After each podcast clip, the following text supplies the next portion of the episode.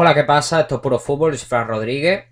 Y hoy volvemos a las crónicas, las crónicas extensas porque, porque esta vez voy a hacer solo dos partidos, no voy a hacer esas pequeñas crónicas a las que ya os tenía acostumbrado y que dije que iba a ser el formato que, iba a frecuentar más el, los podcasts, los de, de cada semana. Pero en este caso voy a hacer las crónicas extensas, aparte de porque solo son dos, es porque son las semifinales de, de la Copa Libertadores, un torneo muy importante, el más importante de, de Latinoamérica como, como internacional. También está la Copa Sudamericana, pero la Copa Libertadores es el, torneo más importante. Y, voy a hacer pues ambas semifinales que son tanto River Plate contra Palmeiras que se hizo la noche del martes al miércoles en, en España, o sea, en horario español,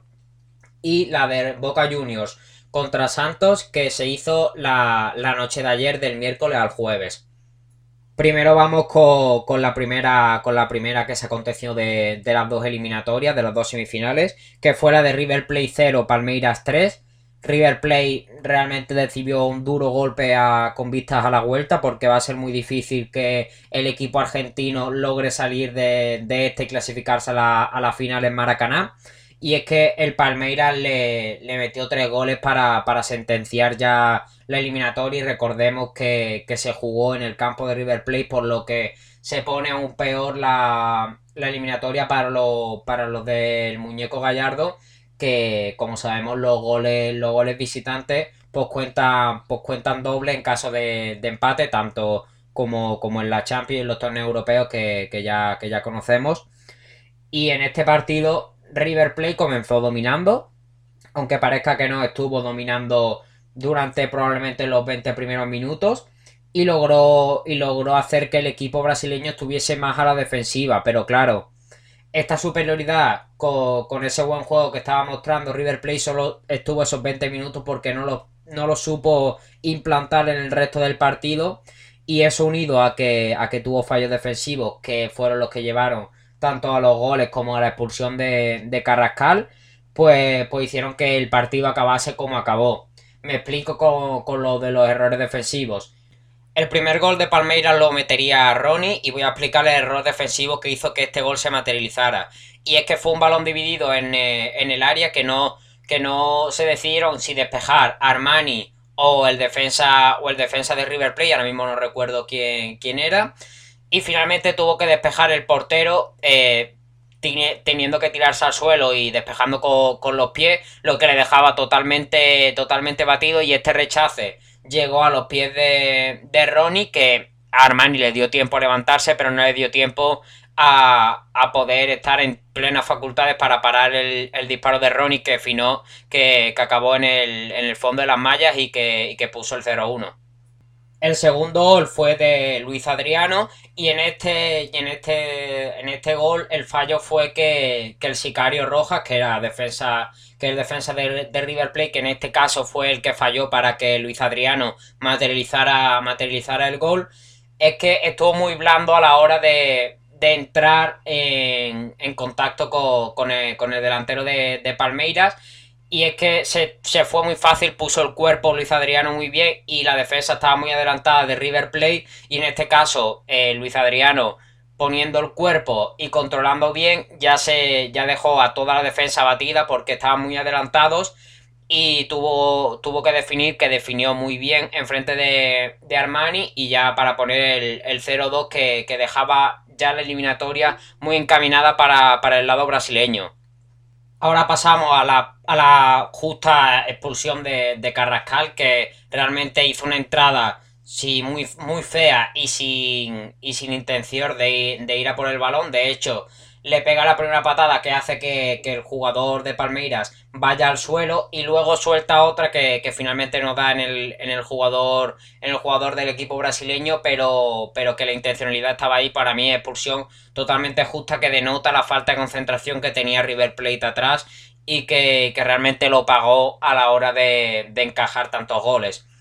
El tercer gol lo hizo Matías Viña y fue ya el que, el que puso el último gol del partido, que fue a través de, un centro, de una falta, de una falta lateral, que los defensas de River Plate no se, no se entienden, ya que algunos van a tirar el fuera a juego y otros deciden quedarse para, defender al, rematador. Y entonces pues en ese malentendido llega Matías Piña para, rematar ese, ese, balón y rematar el partido y, la, y probablemente la eliminatoria, ya que River Plate muy difícilmente saldrá, saldrá de, esta, de este 3, 3 a 0 que, los deja prácticamente fuera de, de, la final. Y sí, digamos que los puntos claves del partido fueron eso, la defensa de River Plate que no estuvo contundente ni acertada atrás y Palmeiras que supo aprovechar eso de, muy buena forma, tapando los ataques de, River Plate, que, lo supo hacer muy bien, ya que ahogó ese buen juego que tenía el equipo de Marcelo Gallardo los primeros 20 minutos. Y luego aprovechó muy bien los errores defensivos para poner tres goles que, como ya he dicho, pues sentencian la eliminatoria y, y, hacen que muy probablemente esté, esté en, el, en el Maracaná para, para la final de esta Libertadores. Muy diferente fue la otra eliminatoria que fue muy igualada tanto con respecto al juego como con respecto al resultado ya que Boca Juniors y Santos acabaron 0-0 en el estadio de, la Bombonera y es que en el partido fue, fue un partido en el que en el que ambos jugaron sus cartas en, tanto en ataque como, como defensivamente y ninguno de los dos supo materializar las pocas ocasiones que, que tuvieron de cara, de cara a puerta.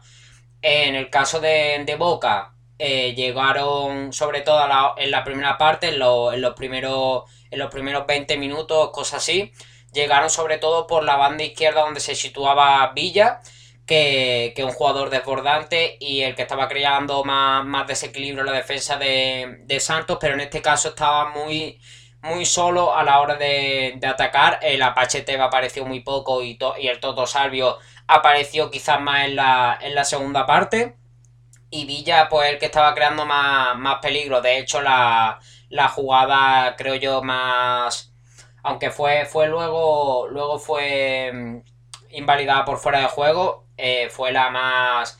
La más peligrosa que fue un remate de, Villa que acabó en el, larguero de, la portería de Santos. Y esos fueron los, ataques de, de Boca un equipo sobre todo inclinado a la banda izquierda donde se situaba Villa que fue el que más peligro creó con los desbordes y la, y la velocidad pero se, no estaba muy acompañado sobre todo por, Carlos Tevez que estaba más eh,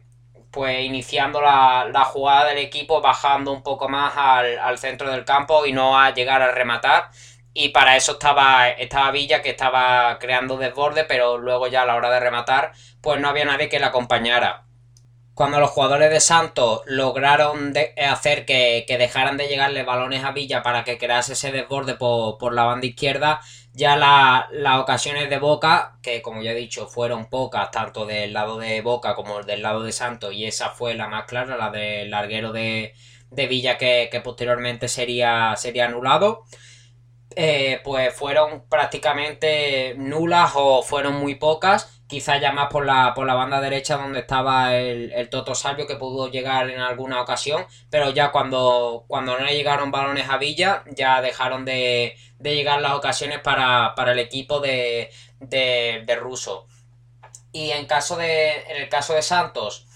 eh, llegaron por, ambas bandas. Con, la banda derecha tenían a, un jugador muy desbordante como, como es Mariño, que probablemente fue de los mejores del partido, que siendo un auténtico puñal por, esa banda, con, el desborde y con la velocidad que le caracteriza, y por la otra banda con un, con un gran talento como el de, el de Soteldo, que, es un jugador muy talentoso y que también logró crear peligro a la, portería de, Boca, pero como ya sabemos, y ya he dicho, no, no con mucho peligro, ya que no pudieron materializar esas ocasiones que, que tampoco implantaban mucho peligro en la portería de Andrada. Y en este partido, el, punta que el que estamos más acostumbrados a ver, que es Cayo Jorge, un jugador de 18 y 19 años que, es, digamos, el, mayor artífice de, los goles de, Santos y el, jugador más, más ofensivo de, este equipo, que en este, en este caso no, apareció, no apareció en este partido a través de, las jugadas de tanto de Soteldo por la banda izquierda como de Mariño por la banda, por la banda derecha. Y eso, pues, obviamente se nota a la hora de, los goles, ya que es un jugador muy goleador y que en este partido no apareció. Y de ahí, en parte, que, que acabara el partido 0-0 y que se vaya a decidir todo en el estadio de Santos. Para mí en esta eliminatoria es favorito Santos, quizás por, el talento, por el talento que tiene. Ya, ya he hablado de, sus jugadores eh, en ataque, pero es un equipo muy talentoso. Aunque, aunque el equipo de, de Russo tiene muchas papeletas para ir a las finales en Maracaná. Y, que es una, eliminatoria que está muy pareja y que, que a ver cómo, cómo se, desenlaza ese partido de, vuelta en el Estadio de Santos. Y hasta aquí estaría esta, este podcast hablando de, haciendo las crónicas de, ambas de ambas semifinales de, la Copa Libertadores, tanto River Plate 0, Palmeiras 3 como Boca Juniors 0, eh, Santos 0.